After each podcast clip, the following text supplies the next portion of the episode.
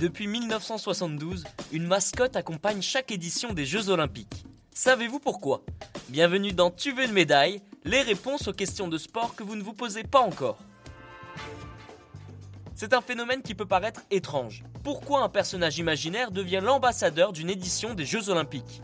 Pour connaître la réponse, il faut revenir en 1972. Même si une première mascotte a pointé le bout de son nez 4 années plus tôt lors des JO de Grenoble, la première mascotte officielle est apparue en 1972 lors des Jeux Olympiques de Munich. Il s'agit de Waldy le Teckel. What? Pendant plusieurs années, la mascotte était un animal emblématique du pays hôte. Un castor à Montréal en 1976, un aigle à Los Angeles en 1984, ou encore deux tigres en Corée du Sud 4 années plus tard. Plus les années passent, plus les mascottes s'éloignent des animaux et se rapprochent de personnages imaginaires.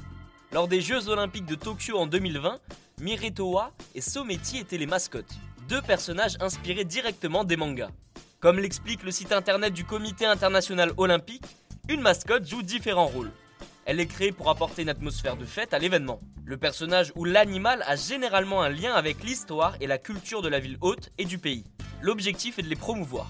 Pour finir, une mascotte permet de diffuser les valeurs et l'esprit des Jeux olympiques. Cette dernière est présente à la cérémonie d'ouverture et de clôture, mais on peut également l'apercevoir lors des spots publicitaires. Et bien voilà, vous savez maintenant pourquoi les Jeux Olympiques ont une mascotte. Vous pouvez écouter ce podcast et nous retrouver sur Castbox, Apple Podcast, Spotify, Deezer et toutes les autres plateformes. Je vous retrouve rapidement pour une prochaine question de sport dans Tu veux une médaille. À très vite.